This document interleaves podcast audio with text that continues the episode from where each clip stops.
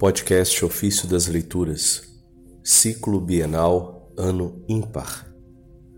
Oitava semana do Tempo Comum. Quarta-feira.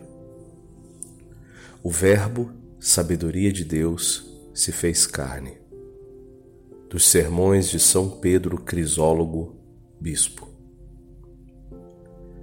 O Santo Apóstolo refere que dois homens deram início ao gênero humano Adão e Cristo. Dois homens iguais quanto ao corpo, mas desiguais no valor. Com toda a verdade, inteiramente semelhantes na compleição física, mas sem dúvida diferentes por seu princípio. O primeiro homem, Adão, foi feito alma vivente. O último Adão, espírito vivificante. O primeiro foi feito pelo último, de quem também recebeu a alma para poder viver. É ele figura de seu Criador, que não espera de outro a vida, mas só ele a concede a todos. Aquele de limo vil é plasmado. Este vem do precioso seio da Virgem. Naquele, a terra se muda em carne. Neste, a carne é promovida a Deus. E que mais? É este o Adão, que naquele primeiro pôs sua imagem ao criá-lo. E dele recebeu não só a personalidade, mas ainda o nome, para que, tendo-o feito para si à sua imagem, não viesse a perecer. Primeiro Adão, último Adão. O primeiro tem começo, o último não conhece fim. Porque o último é, na realidade, o primeiro, conforme suas palavras. Eu, o primeiro, e eu, o último. Isso está em Isaías, capítulo 48, verso 12. Eu sou o primeiro, isto é, sem começo. Eu, o último, absolutamente sem fim. Contudo, o que veio primeiro não foi o espiritual, mas o natural. Em seguida, o espiritual. Na verdade, primeiro a terra, depois o fruto mas não tão preciosa a terra quanto o fruto. Ela exige gemidos e trabalhos.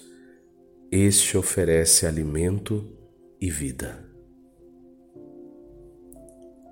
Tem razão o profeta de gloriar-se por tal fruto, dizendo: Nossa terra deu seu fruto. Que fruto? Aquele de que se fala em outro lugar. Do fruto de teu ventre porei sobre teu trono. O primeiro homem, diz o apóstolo, vindo da terra é terreno. O segundo, vindo do céu, é celeste. Qual o terreno, tais os terrenos qual celeste, tais os celestes. Conforme a primeira carta de Coríntios, capítulo 15, versículo 45 a 48. Não nasceram assim. De que maneira então se transformaram, deixando seu ser do nascimento, permanecem agora no ser em que renasceram? Para isto, irmãos, o Espírito Celeste fecunda por secreta infusão de sua luz a fonte do seio da Virgem. De sorte que aqueles que a origem da raça lamacenta produzira terrenos em mísera condição, sejam dados à luz celeste e elevados à semelhança de seu Criador.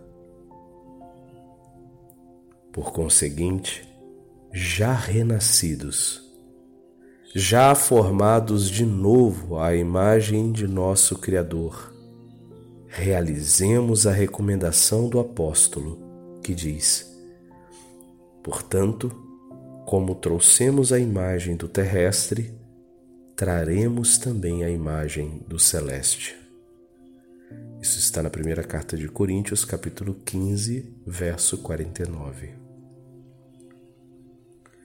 Já renascidos, como dissemos, em conformidade com nosso Senhor, verdadeiramente adotados por Deus como filhos, traremos com plena semelhança a imagem perfeita de nosso Criador. Não quanto à majestade em que é único, mas na inocência, simplicidade, mansidão, paciência, humildade, misericórdia, concórdia, em que, por condescendência, ele se fez tudo isto por nós e nos deu sua comunhão.